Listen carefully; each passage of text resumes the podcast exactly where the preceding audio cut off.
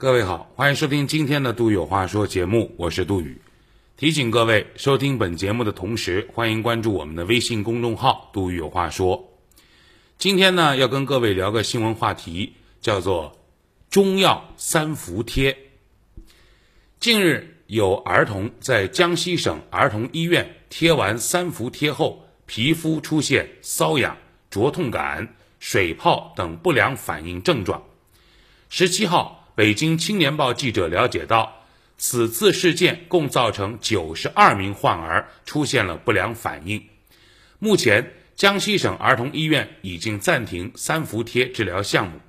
同时，江西省卫生健康委也联合省中医药管理局组织专家组进驻医院，对事件进行调查。以上新闻，七月十八号，北京青年报的报道。这种话题我是特别想说，但我又特别不敢说，因为在我的听众里，我知道有大量的中医的粉丝，甚至他们用他们自己的或者家人的亲身经历，见证了中医的奇迹。所以呢，关于三伏贴这个话题，我特别谨慎，说重了会伤害一些人，说轻了似乎也不是我的感受。因此怎么办呢？我找到了一篇文章。关于三伏贴的这个事儿，是我们的老朋友何菜头先生的原创文章，我只做何菜头先生的搬运工，先声明一下版权属于别人啊。但是我觉得这个文章写的特别好，说出了我想说，但是我又不太敢说的一些话，所以呢，权且引用，各位姑且听之。何菜头先生的文章叫《关于三伏贴的几点建议》。从纯粹商业角度分析，三伏贴是一种非常棒的商品。每年贴三次，头伏、中伏、末伏，顾客每年定期重复购买。虽然消费频次不如牙膏、手纸，但远比沙发、电视、炒锅要强。贴完之后，见效在半年以后的冬季。人们又普遍习惯把时间上前后发生的事情。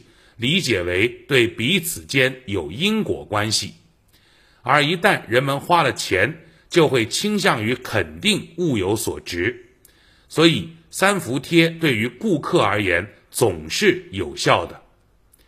复购率高，定期消费，加上顾客认可功效，我是不是可以大胆的讲一句：三伏天就是医院的双十一，或者具体一点？头伏双十一，中伏双十二，末伏就是六幺八，而三伏贴就是其中的爆款商品。当然，这都是我的猜想，不一定对。这里提交出来供大家讨论。不过，从生意的角度来看，我觉得三伏贴还有很大优化和提升的空间。虽然这么做有些冒昧。但是我还是想提几点个人建议：一、三伏贴的疗效范围要限制。我在网上看到一些医院宣传三伏贴的时候，宣称可以治疗呼吸系统疾病、支气管哮喘、支气管肺炎、过敏性鼻炎、慢性鼻窦炎、慢性咽喉炎、小儿反复感冒等；消化系统疾病、慢性胃炎、厌食、消化性溃疡、慢性腹泻等。亚健康、免疫功能低下、阳虚体质、气虚体质，这就让我想起了自己在北京吃饭的经历。十多年吃下来，我有一条宝贵的个人经验，那就是如果饭馆窗子上的红字招贴写了超过两种菜系，这样的饭馆千万不能进。左边写正宗烤串，右边写四川火锅。这种店的烤串不会好吃，火锅也很糟糕。同理，门口看见写着“川鲁粤淮扬菜”，掉头跑肯定没错。一个大师傅苦练二十年，未必能精通其中一系；一个破店却能一下子集齐四样，不跑难道等着被涮？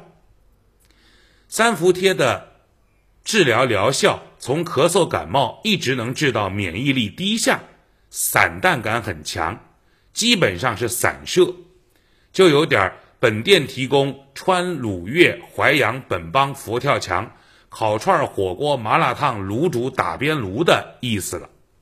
而且吧，这样的说法对同行不够友善。别人呼吸科、耳鼻喉科、内科、消化科等等科室看的几十种病，你一贴全给解决了，岂不是说同行不行？反过来说，别人贴了之后，如果最后还是得去找专科大夫，岂不是说明你的三伏贴不行？总之，这种说法本身很不妥。二，三伏贴的反应要告知。针灸会在身上扎眼儿，刮痧会让身体淤血，这些都是常识。所以，对于使用三伏贴的消费者，也应该一早和他们说清楚。虽然它可以治疗十几种病，但是可能会引起皮肤红肿、水泡，甚至会留下淤痕。如果一开始不说清楚，很容易引发医疗纠纷。毕竟，许多消费者是带着孩子来贴。他们自己小时候是打青霉素、吃白加黑长大，对三伏贴等治疗方法缺乏客观认知。等看到自己的孩子出水泡，当场就炸毛，这就相当不卫生了。我在网上看到有一些医生做的就很好，他们勇于告诉消费者，出水泡就对了，这种疗法就是需要出水泡，出水泡说明体内有湿热。药物把体内的湿气拔出来了，听懂了吗？听明白了吗？重点在告知时候的语气，一定要欣喜，一定要快乐，带着一种我有天大的好消息要告诉你的态度。要知道，快乐会传染的。用肯定的语气说还不够，一定要快乐，一定要快乐起来。这样，对方虽然心有疑虑。但是看你如此欢欣鼓舞，如此振奋激动，虽然不明白为什么，但也会忍不住跟着高兴起来。拔出来了，此处有回音。但有一些医生也要批评，他们竟然在介绍文章的最后说，如果水泡太大或者形成了淤痕，可以用擦碘伏、红霉素软膏、皮炎平软膏，严重情况时可以往门诊就诊。这些话什么意思？如果你搞不定，只能让西医西药给你擦屁股，太不专业了。听好了，如果有水泡怎么办呢？当然是再卖一份三黄粉给他了。三黄粉，黄柏、黄连、黄芪，三黄粉，专治表皮溃破，再加上冰片、雕髓、珍珠粉，都写在说明书上。然后在盒子里灌满红霉素软膏或者皮炎平，让他拿回去慢慢擦。三、开拓创新，开拓进取，勇于创新。我在淘宝上搜了一下三伏贴，第一页结果普遍单月能卖出七千份以上，第一名更是达到了一万五千份。这说明什么问题？说明医院也受到了电商的冲击。别人能网购三伏贴，为什么还要去医院排队挂号贴？